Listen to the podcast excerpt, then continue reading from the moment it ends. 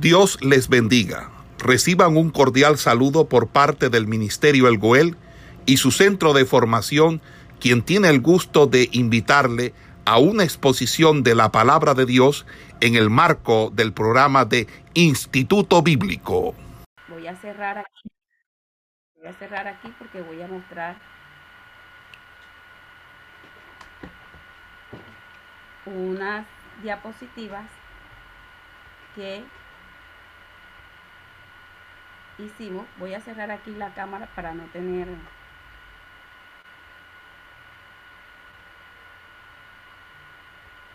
y nos vamos a ubicar en el libro de Osea. Busque su Biblia, busque su Biblia y vamos a trabajar lo que es el profeta Oseas. Si la están viendo. Amén. Amén. Gloria a Dios. Entonces. Amén. El profeta Oseas su nombre, su nombre, viene del hebreo Oshea, Oshea, que significa salvación y liberación. En algunos libros usted va a encontrar también que el término Oseas eh, también otros nombres que se relacionan con Oseas es Josué y Jesús, que sus significados a la vez nos llevan también al término de salvación. Oseas, Osea fue contemporáneo con los profetas de Judá, Isaías Miqueas. Parte de eso lo habíamos hablado la clase anterior. ¿Cuál es la fecha aproximada en la que este libro se escribe? En el año 750, 736 antes de Cristo. Esa es la fecha aproximada que data en el cual este libro eh, se escribe. ¿Cuál es el lugar de su ministerio? Dice el reino de Israel, que también a este reino se le conoce como el reino del norte y al reino de Judá se le conoce como el reino del sur.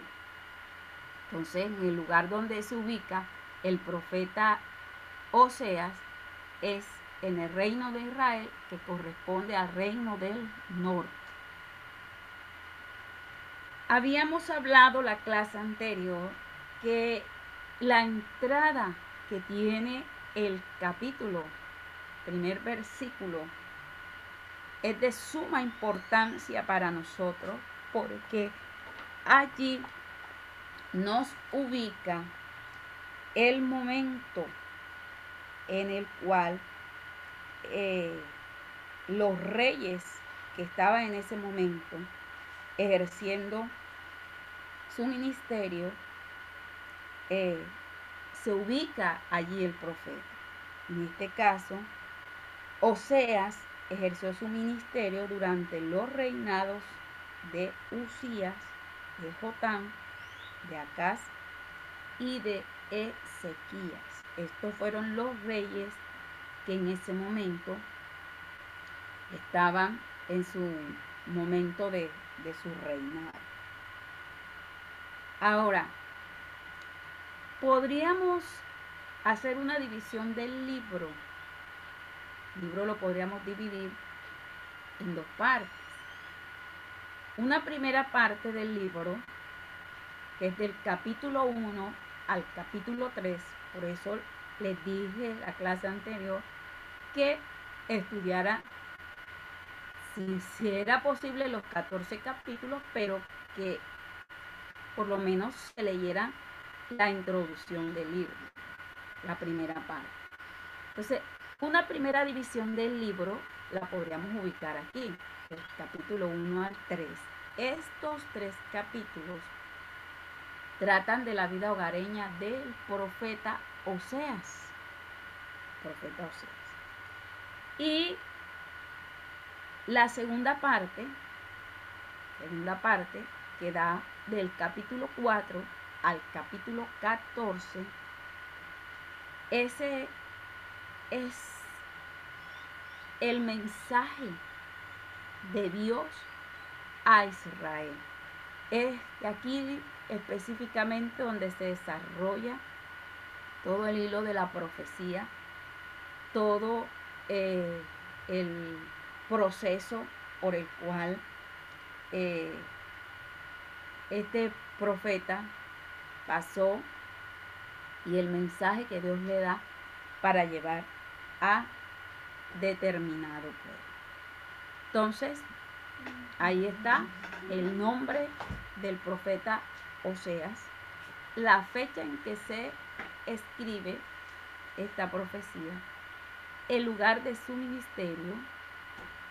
Y bajo qué reinados fueron eh, ejercido este ministerio y las dos divisiones del libro.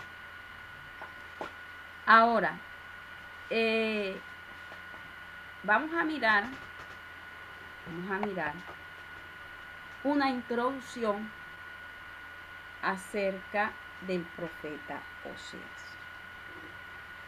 El libro de Oseas,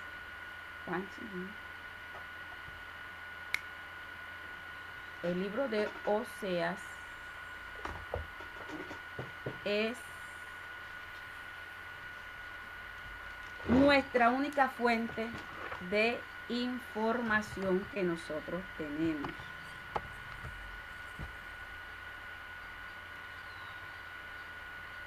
Entonces, sobre la vida y el ministerio del profeta, su nombre que aparece en la Biblia, como ya lo habíamos dicho, como Josué y Jesús, que significan salvación,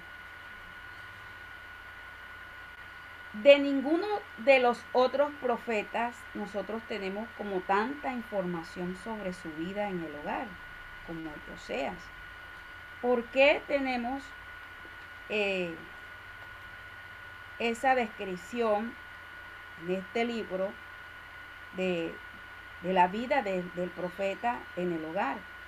Porque en ella es donde radica el mensaje de Dios para su pueblo como lo vamos a ver más adelante. Tanto la esposa como los hijos de Osea fueron los puntos, las señales de presagio para Israel, Judá y toda la nación. Entonces, Oseas, Oseas en el capítulo 1 al capítulo 3, capítulo 1 al capítulo 3 constituye constituye una sesión bien definida del libro. Vamos a dejar de compartir aquí la diapositiva para que usted no de pronto no esté eh, mirando la diapositiva y no entienda. Entonces, dejamos de compartir y de los capítulos 1 al capítulo 3, estaba diciendo que eh, aquí en estos tres capítulos se encuentra bien definida el libro. En estos tres capítulos se nos da a conocer las experiencias domésticas del profeta porque el mensaje profético directamente aparece desde el capítulo 4 hasta el capítulo 14. Entonces, miramos también de que el profeta, profeta, como tal, el libro como tal tiene un propósito. ¿Cuál es el propósito? Convencer a sus coterráneos de la necesidad de un arrepentimiento y el restablecimiento de la relación del pacto y la dependencia de un Dios, de un Dios que era un Dios creador, un Dios que era paciente, que era compasivo y que era perdonador. Entonces, estableciendo estos principios, estableciendo estos principios, tanto la amenaza como la promesa se presenta desde el punto de vista del amor de Jehová a Israel con sus amados hijos y la esposa de su pacto. Por eso le decía, es importante que usted lea. ¿Por qué? Porque el libro nos va a llevar a una relación familiar, donde la esposa y sus hijos juegan un papel importante para entender el proceso por el cual son llevados ellos para que el pueblo entienda el pecado en que ellos estaban sumergidos. Entonces, sin embargo, esta profecía eh, nos lleva y nos lleva a entender muchas cosas, muchas cosas para, para nosotros. Ahora, el nombre de Osea, que proviene de la raíz hebrea que significa salvación, esto nos está indicando de que había un momento en el cual Dios escoge a este profeta, Dios toma a este profeta para llevar al pueblo a ese momento de salvación. Se le considera a Oseas nativo del reino del norte. ¿Por qué se le conoce a Oseas que era nativo del reino del norte? Pues Oseas conocía íntimamente toda la vida de Efraín. ¿Sí? Entonces, esto nos lleva, nos lleva a pensar de que o consideramos que él era nativo de ese reino por la descripción que da. Ahora, conocemos pocos detalles de su vida aparte de su matrimonio, porque eh, aquí se da un momento, matrimonio, su matrimonio con Gomer, el nombre de su padre, que la Biblia lo escribe, y se supone que eh, era un sacerdote, aunque no hay nada descrito acerca del padre de esta mujer nada, nada que indique con, con certidumbre que fuera así. ¿Sí? Pero eh, tenía un alto concepto de los deberes del sacerdocio. ¿Sí? Y esto nos lleva a pensar de que él también hacía parte de ese, ese grupo de sacerdotes. Entonces,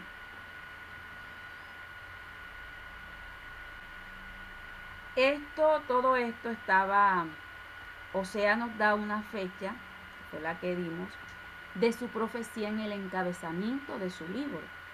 Ubíquese en la Biblia, ubíquese en la Biblia, y vamos a mirar qué nos dice el versículo 1, ubíquese en el capítulo 1, Y el versículo 1 nos dice, palabra de Jehová que vino a Oseas, hijo de Beri, en días de Osías, Jotán, Acaz Ezequías, reyes de Judá en días de Jeroboam, hijo de Joás, rey de Israel. Ese es el versículo 1, nos va a adentrar, nos va a enfocar en la fecha de su profecía, los reyes que en ese momento estaban a cargo. Y también vamos a mirar para que usted vaya, usted se vaya ubicando la época, la época, el mensaje de, ya vimos la vida doméstica, la vida doméstica de Oseas, o sea, la primera parte que nos relaciona. Vamos a mirar otra, otra diapositiva. La vida doméstica de Oseas. Y nos ubicamos ahora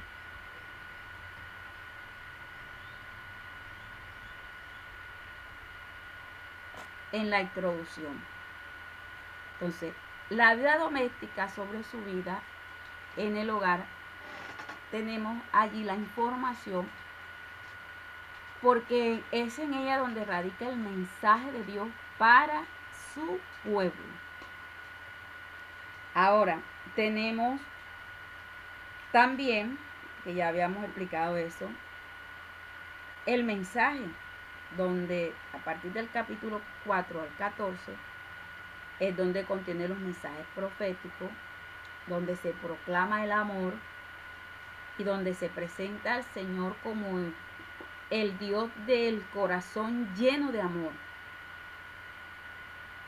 Y Oseas da un retrato de la esposa pródiga, como hace referencia al hijo pródigo que nosotros leemos en, en los evangelios. Aquel hijo que en el momento rechaza la bendición del Padre por querer ir a experimentar, por querer ir a gozar en un momento y le pide a su padre su, su herencia. Pero el padre esperaba un día que su hijo volviera. De hecho, lo esperaba. Y esto es una muestra del amor grande de Dios para con su pueblo. La época. Para entender el mensaje de cada profeta se debe estudiar el trasfondo de su momento histórico. No podemos entender si no miramos el trasfondo histórico. Entonces, de los capítulos 1, 2 y 3, estos tres capítulos, la parte introductoria que nos va a proporcionar un resumen de el mensaje de el Señor. De la familia de Oseas que conocemos, conocemos la primera comunicación de Dios que le hace al profeta es una orden que le da. ¿Cuál es la orden que le da? Para que se casara con una mujer que más tarde esta mujer se convertiría en una ramera. Vamos a leer capítulo 1. Dice, el principio de la palabra de Jehová por medio de Oseas, dijo Jehová Osea, ve, tómate una mujer fornicaria e hijos de fornicación porque la tierra fornica apartándose de Jehová. Fue pues y tomó a Gomer, hija de Bidlaín, la cual concibió y le dio a luz un hijo, y le dijo Jehová, ponle por nombre Jezreel. Capítulo 1 nos muestra la familia de Oseas, que es el centro, el punto el cual te inicio. Y es el punto clave para entender esta profecía. ¿Cómo se llamaba la madre? La madre se llamaba Gomer, la mujer que Oseas toma para que sea eh, su compañera. Tómate una mujer fornicaria e hijos de fornicación, porque la tierra fornica apartándose de Jehová. ¿Por qué usted se preguntará eh, en esta hora una, una pregunta que, que normalmente nos hacemos? Y es que eh, esa orden que Dios le da para que se casara con una mujer que más tarde se convertiría en una ramera, esta orden dada de Dios al profeta ha sido objeto de muchos debates por mucho tiempo, ha sido objeto de muchos desacuerdos. Entonces, se sostiene que, que si esto fuera tomado de una eh, literalmente cierto, Dios, Dios, porque no podemos tomarlo de esta forma. Dios le estaba imponiendo a Oseas la realización de un acto indigno, por no decir un acto pecaminoso, porque igual era eh, pecado lo que se iba a hacer. Entonces, de este modo, de pronto, si nosotros tomamos las cosas desde este punto, eh, es difícil para nosotros poder entender, ya que el profeta no podía contaminarse personalmente tan solo por casarse con una mujer que más tarde resultó ser una ramera, o más bien una adúltera, puesto que sus delitos los cometió después de haberse casado, solo es posible comprender nosotros el significado del mensaje del profeta cuando nosotros consideramos la transición que hay en su carácter literal que señala la relación entre Dios e Israel. Esto es lo que a nosotros nos interesa. ¿sí? Mirar por qué Dios hace referencia o toma esa, esa forma de querer darse a conocer o expresarle a Israel de que estaba en pecado, de que estaba en un error, de que estaba sumergida en un completo mar de fornicaciones, un completo mar de pecados. Entonces, allí ya entendemos de que Dios escogió a Israel y estableció una relación muy bendecida entre ellos y esto nosotros lo sabemos. ¿Sí? Entonces, y eh, lo semejante que nos lleva a esto, nos lleva a una semejanza a los lazos matrimoniales. Y estando en esta condición, el pueblo, porque una de las cosas que en un en una familia, cuando una persona conforma un hogar con otra, lo que debe estar imperando, lo que debe estar mostrándose es la fidelidad. La fidelidad. ¿Sí? Y eso era una de las cosas que Dios quería con su pueblo. Creo que Dios eh, estableció esa relación, una relación eh, muy buena, porque quería ser eh, de su pueblo una nación poderosa, grande. Entonces, estos lazos matrimoniales nos va a llevar a esta condición de que el pueblo estaba en pecado, el pueblo se prostituyó y su pecado consiste en que en alejarse de Dios del mismo modo que la prostitución, el adulterio, estos dos pecados que son profundamente viles y, y además de eso son aborrecibles, son el resultado de la infidelidad. Así también la prostitución espiritual, porque ese es el enfoque que nos quiere llevar el libro, de que se está dando una prostitución espiritual, una situación eh, que no es muy buena y en la que se da eh, eh, un resultado, el resultado es el alejamiento espiritual de Dios. Dios había establecido un pacto eterno con Abraham y deseaba permanecer ligado a su pueblo. Pero en correspondencia justa esperaba Dios que el pueblo tuviera también presente sus lazos con él. Los israelitas no lo hicieron así y Dios ilustra la infidelidad de Israel mediante la vida doméstica del profeta Oseas. Entonces, esto a nosotros, Dios lo toma, ¿sí? porque esta forma eh, de ver las cosas, de, así, cuántas veces se usaron estas analogías, los mensajeros de Dios las, las usaron muchas veces. Entonces,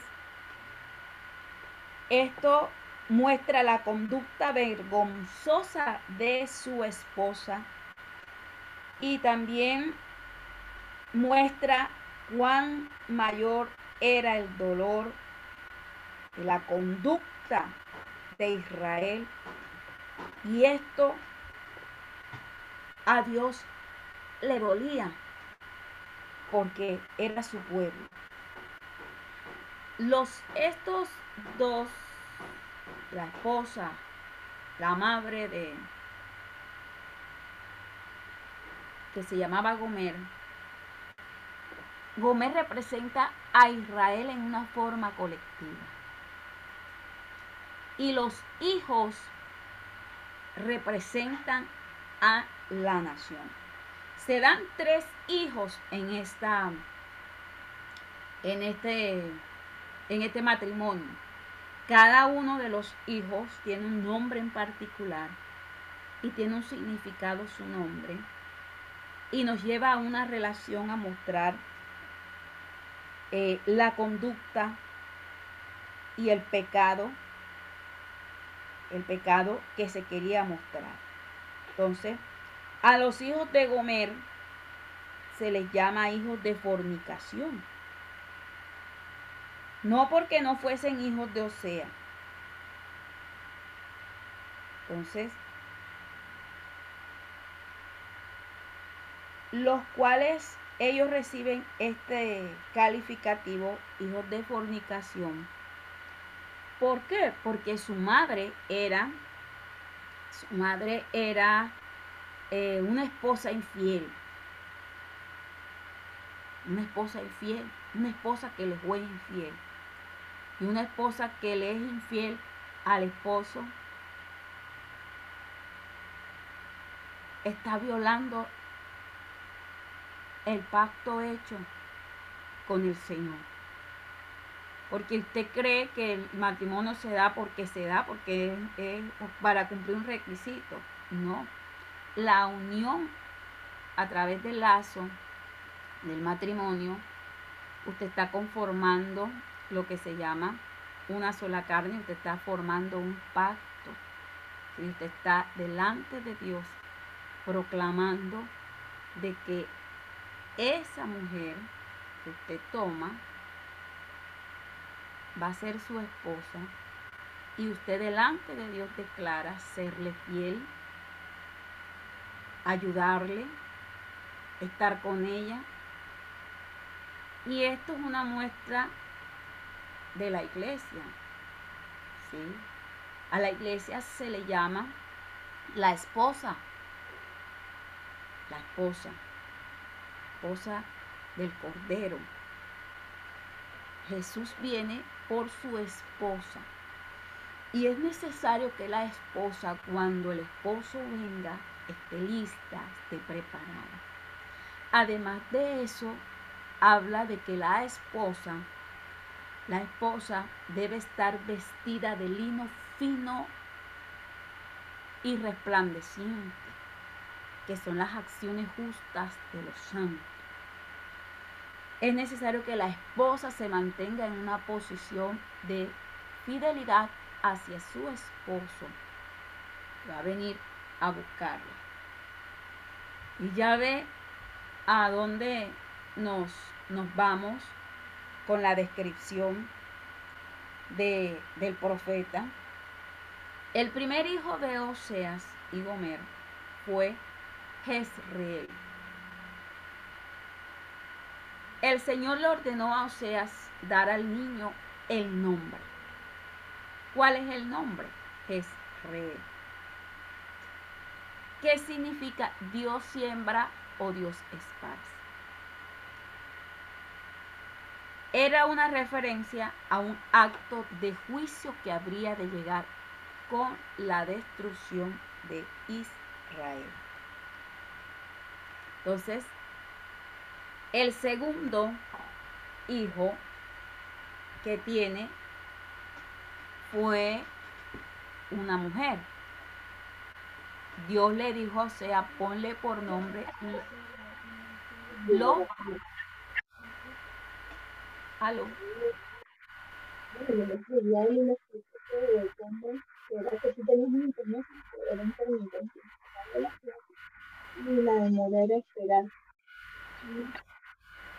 Hermano, disculpe, hay un micrófono abierto, me están haciendo una pregunta.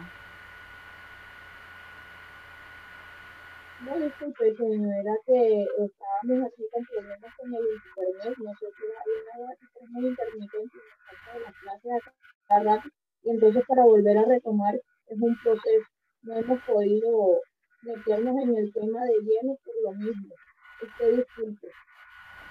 Bueno, listo, hermano. Entonces, el segundo hijo que tiene es una mujer. Dios le dice que también le ponga el nombre de los Ruama. En hebreo este nombre significa desfavorecido o de la cual nadie tiene compasión. Esto nos indica de que era hija ilegítima, nacida sin el amor de un padre. El nombre de la hija indica simbólicamente que el Señor no seguiría mostrando compasión por una nación que se rebelaba contra él. Y el tercer hijo, el tercer hijo que dio a luz Gomer fue un varón llamado Loami, porque vosotros no sois mi pueblo, ni yo seré vuestro Dios. Aquí vemos ya a través del tercer hijo de que hubo allí como un rechazo, un rechazo completo por la condición eh, de pecado que hay. Entonces, esto dejamos de compartir y vamos a ir explicando. ¿Todo está claro hasta aquí, hermanos? Amén. Gloria a Dios. Bueno.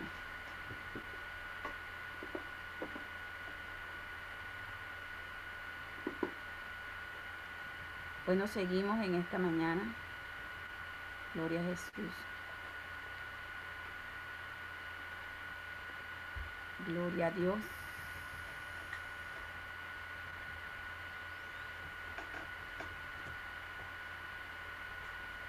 Bueno, los hijos de, de Oseas y de Gomer.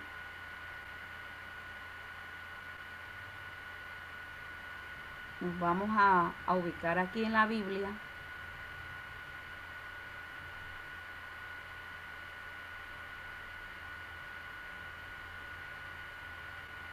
Ubíquese en su Biblia.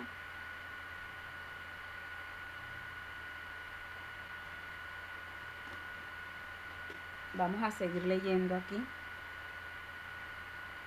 Dice, ya leímos, concibió,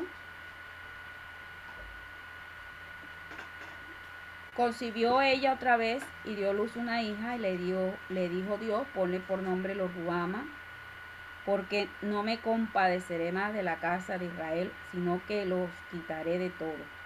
Mas de la casa de Judá tendré misericordia, los salvaré por Jehová su Dios, y no los salvaré con arco, ni con espada, ni con batalla, ni con caballos ni jinetes.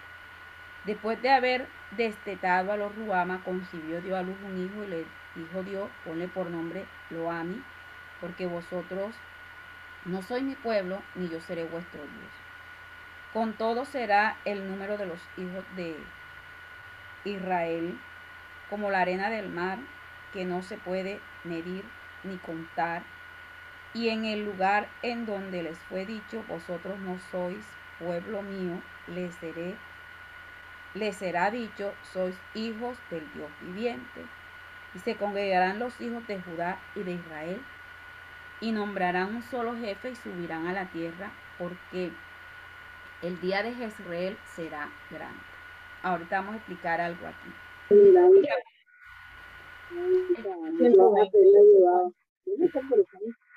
El capítulo 2, el capítulo 2 nos muestra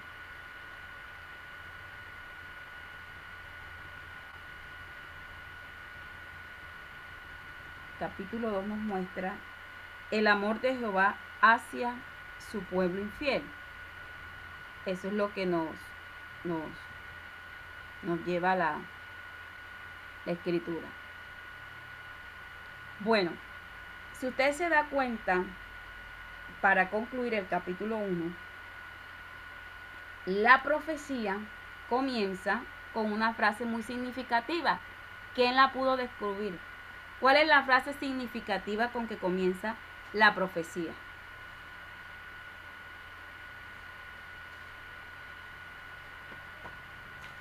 De los hermanos que leyeron, ¿cuál cree que usted que es la frase significativa con la cual comienza eh, la profecía? Bueno, ubíquese ahí en el capítulo 1, versículo 1, ahí está la respuesta. Cuando usted ve la frase, palabra de Jehová que vino a quién? A Oseas. Estas palabras pueden traducirse comienzo de lo que Jehová habló por Oseas. Dios no solo estaba hablándole a Oseas, sino que por medio del profeta estaba hablando a quién? A otros. Estaba hablando a otros. Cuando nosotros vemos de que entendemos la convicción de que la palabra de Jehová viene a un profeta, eso es algo que es fundamental para la profecía hebrea. La inspiración del profeta está diciendo aquí que no es suya, no es invento de él, no, no se ha labrado un, un historial, sino que es el mismo Dios quien quiere revelarse al pueblo y también quiere mostrarle al profeta. Él mismo y su voluntad a su pueblo por medio del profeta expresando la profecía. Entonces, dice aquí, palabra de Jehová que vino seas, hijo de Beri. De Beri, Beri, nada sabemos. O sea, era hijo de Beri, pero de este personaje eh, nada sabemos solamente el significado de él que significa pozo o el pozo de Jehová. Por esta descripción de que el profeta estuviera tan familiarizado con las cosas santas, esto podría indicar la idea de que su padre era un sacerdote. del matrimonio de Oseas. Dijo Oseas, dijo Jehová, perdón, a Oseas, ve, toma una mujer fornicaria. El versículo 2 dice, el principio de la, de la palabra de Jehová por medio de Oseas, dijo Jehová a Oseas, ve, toma una mujer fornicaria e hijos de fornicación, porque la tierra fornica apartándose de Jehová. Entonces, vimos aquí este en este pasaje introductorio de que se ha mostrado una orden a un hombre que era santo, que hiciera lo que expresamente estaba prohibido a los sacerdotes. Y esto era muy mal visto en Israel. Entonces, vemos que Oseas es obediente y toma a Gomer, a hija de Diblaín, que tampoco no se sabe mucho con respecto a él. Y se dan en esta relación familiar tres hijos. Gomer, su primer hijo, lo llama Jerreel. Su significado nos muestra o hace referencia a un acto de juicio que habría que iba a llegar con la destrucción de Israel.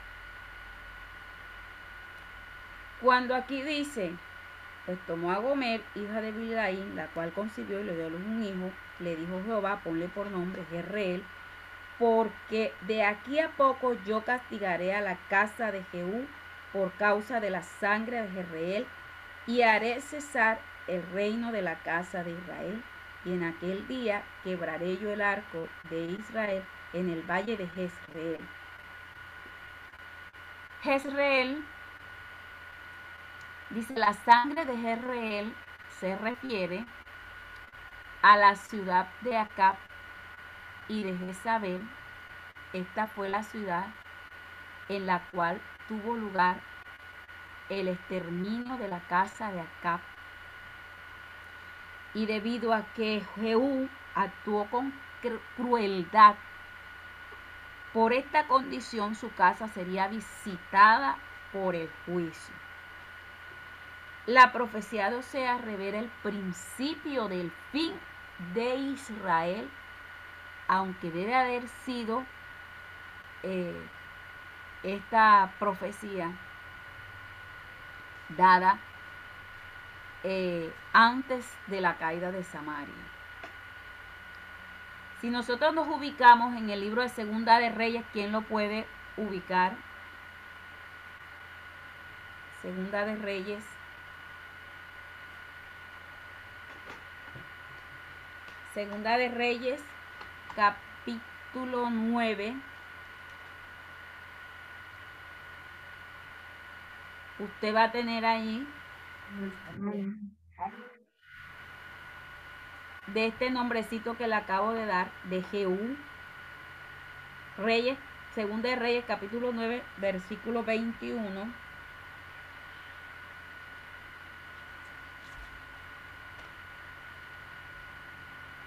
¿Quién puede leerlo? Amén. Desde el 21 al 31. Gloria a Dios. del 21 al 31. Entonces Orán dijo, unce el carro y cuando estaba uncido su carro, salieron Orán, rey de Israel, y Ocosía, rey de Judá. Al final, por favor, Mm, Yo creo que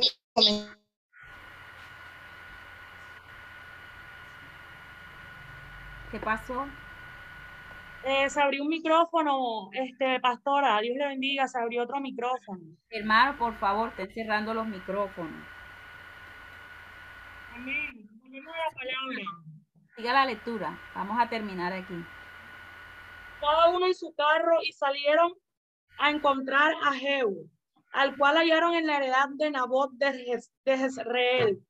Cuando vio Jorán a Jehú, dijo, ¿hay paz, Jehú?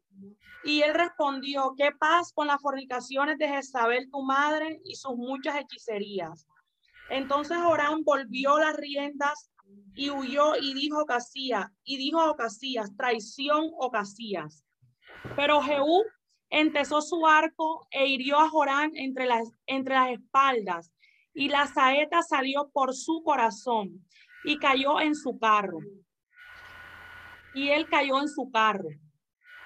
Dijo luego Jehú a Bidkar, su capitán, tómalo y échalo a un extremo de la heredad de Nabot de Jezreel. Acuérdate que cuando tú y yo íbamos juntos con la gente de Acad, su padre, Jehová pronunció esta sentencia sobre él diciendo, que yo he visto ayer la sangre de Nabot y la sangre de sus hijos, dijo Jehová, y te daré la paga en esta heredad, dijo Jehová. Tómalo pues ahora y échalo en la heredad de Nabot, conforme a la palabra de Jehová. Siga hasta el 31. Gloria a Dios. Viendo esto, Ocasías, rey de Judá, huyó por el camino de la casa del huerto y lo siguió Jehú, diciendo, herí también a este en el carro y le hirieron. Y a la subida de Gur junto a Ibleam, y Ocasías huyó a Megiddo, pero murió allí. Y sus siervos le llevaron en un carro a Jerusalén y allá le sepultaron con sus padres. En su sepulcro en la ciudad de David. En el undécimo año de Jorán, hijo de Acab, comenzó a reinar Ocasías sobre Judá. Vino después Jehú a Jezreel, y cuando Jezabel lo oyó, se pintó los ojos con antimonio, y atavió su cabeza y se asomó a una ventana. Y cuando entraba Jehú por la puerta, ella dijo, sucedió bien a Simri, a Simri, que mató a su señor. Alzando él entonces su rostro hacia la ventana, dijo, ¿quién está conmigo? ¿Quién? Y se inclinaron hacia él dos o tres eunucos. Y él les dijo, echarla abajo. Y ellos la echaron y parte de su sangre salpicó en la pared y en los caballos y, en, y él la atropelló. Listo, hermana, gracias. Dejamos hasta aquí. Amén. Entonces, usted allá en la casa, vamos a culminar con esto. Creo que ya son las 11. Porque nos extendimos un poquito. Usted allá en su casa se va a leer eh, este capítulo 9, ese capítulo 9, que le va a dar una clara descripción de, de Jehú. ¿sí? Para poder usted entender, entender, cuando aquí el profeta nos habla de la sangre de Jezreel, que se estaba refiriendo a esa ciudad de Acab y a Jezabel. ¿sí? Usted se da cuenta aquí de que Je- Jezabel fue un instrumento de pecado, un instrumento eh, que era tremendo en ese momento para el pueblo. Entonces, eh, Acab y, y Jezabel, esta fue el momento en que se da el exterminio de la casa de Acab. ¿Por qué? Debido a que Jehú, la forma como él procede, entonces esa casa sería visitada por el juicio. Y por eso es que el profeta, la profecía de, de Oseas revela eh, el principio del fin de Israel. El fin de Israel. Cuando se habla del arco de Israel, que habría de ser roto en el valle de Jezreel, esto representa el poder, el poder de Israel. ¿Por qué? Porque usted no podía imaginarse nada más, eh, por decirlo así, motivo de, rebaja o de burla o una persona completamente que quedaba indefensa, un guerrero israelita con un arco roto. Esto era un motivo de, completamente de ya entre, entregado al enemigo. Entonces, el arco de Israel, que habría de ser roto, dice allí, en el valle de Jezreel, esto estaba representando el poder de Israel. Entonces, vamos a mirar en el, el valle de Jezreel, sería conocido más tarde como el valle de Esdraelón. Y este valle ha sido el campo de batalla del cercano oriente desde la época de, de Débora. Entonces, donde Jehú había pecado, y allí sería castigada ese proceso en, con posterioridad, más adelante. Entonces, al llamar a Jezreel, que es la forma como le da a su hijo, al llamarlo Jezreel, el profeta está simbolizando a la vez el derramamiento de sangre en Jezreel cuando Jehú ascendió al trono y el juicio que ya se había hablado, anticipado de Dios, sobre esta dinastía de Jehú por la matanza que habían provocado. Entonces, mire lo importante que es entender la familia del profeta, la familia familia del profeta, para usted poder dar. Por... Vamos a mirar, vamos a mirar para luego tomar, luego tomar eh, la otra clase. Vamos a, a terminar aquí con el profeta Oseas. Amén. Mis amados hermanos, creo que fue claro la explicación. Mire, los, los, los, hijos, los hijos, porque es importante, y de pronto nos vamos a ir aquí un poquito lento para que usted entienda eh, los tres hijos a qué relaciona, qué me van a llevar, hacia dónde me, me, me van a ubicar. Luego el nombre de los Ruama, que fue la segunda hija que tiene, le dice que le ponga por nombre los Ruama. Los Ruama en hebreo significa desfavorecida o de la que nadie tiene compasión. Esto estaba indicando que eh, era hija ilegítima, nacida sin el amor de un padre. El nombre de la hija indicaba simbólicamente que el Señor no iba a seguir mostrando compasión por una nación que estaba a espaldas de Dios, por una nación que se rebelaba en contra de él. Pues eso es lógico, Dios no iba a estar como que apoyando cuando ellos le dieron la espalda, cuando ellos se rebelaron, cuando ellos no hicieron lo que, lo que estaba en su orden establecido. Entonces, la misericordia de Dios hacia Israel se había agotado. Eso es lo que muestra aquí a través del nombre de los Ruama. La misericordia de Dios se había ya Dios, la Biblia nos habla que tenemos a un Dios bondadoso, un Dios que es amor, un Dios que es bueno, un Dios que es misericordioso. que la misma Biblia nos dice que es lento para la ira, pero que es grande en misericordia. Pero yo creo que Dios llega a un momento en que dice, hasta aquí ya no puedo más, colmaste la copa, porque tu pecado ha traspasado todos los linderos y ya no puedo tener ya más misericordia. Aunque Dios es un Dios de misericordia. Entonces, la misericordia de Dios hacia Israel se había agotado. Ya no salvaría más. Las palabras finales son definitivas. Porque mire lo que dice. Ubíquese allí en la Biblia. Para ir culminando. Dice,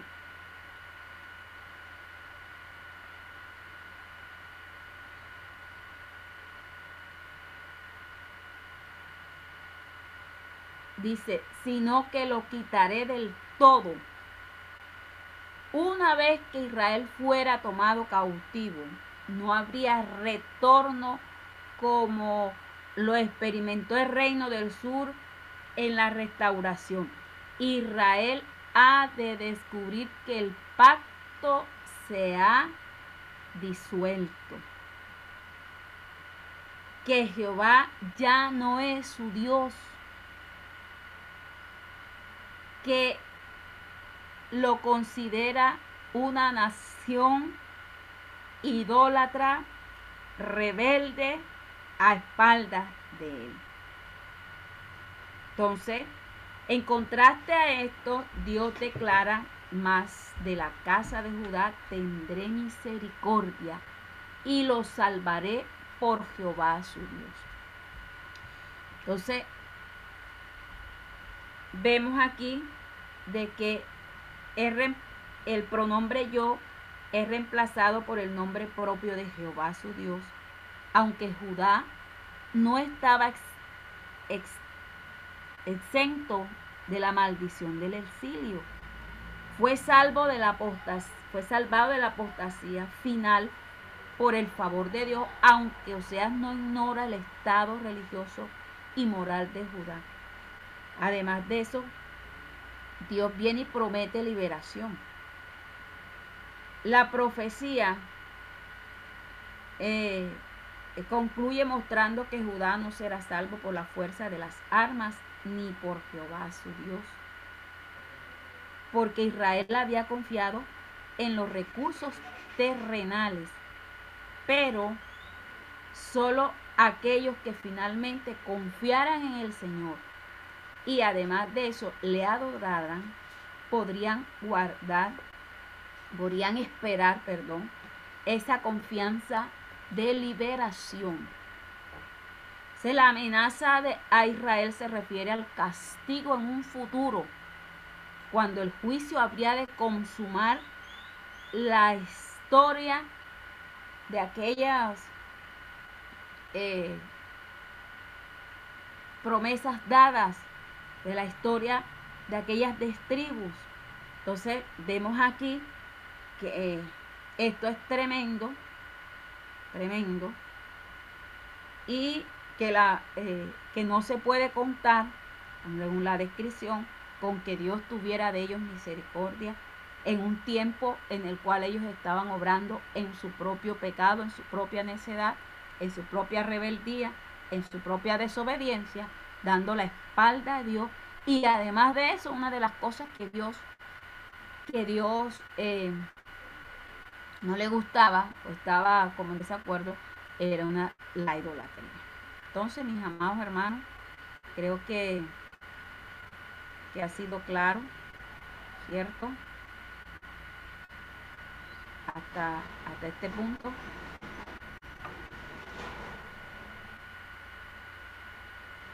Amén. Sí, ha sido claro hasta aquí.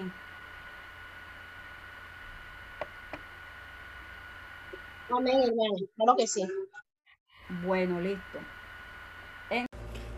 Esperamos que este estudio haya sido de bendición para su vida y ministerio. A Dios sea la gloria. Este es el Ministerio El Goel, vidas transformadas para cumplir el propósito de Dios.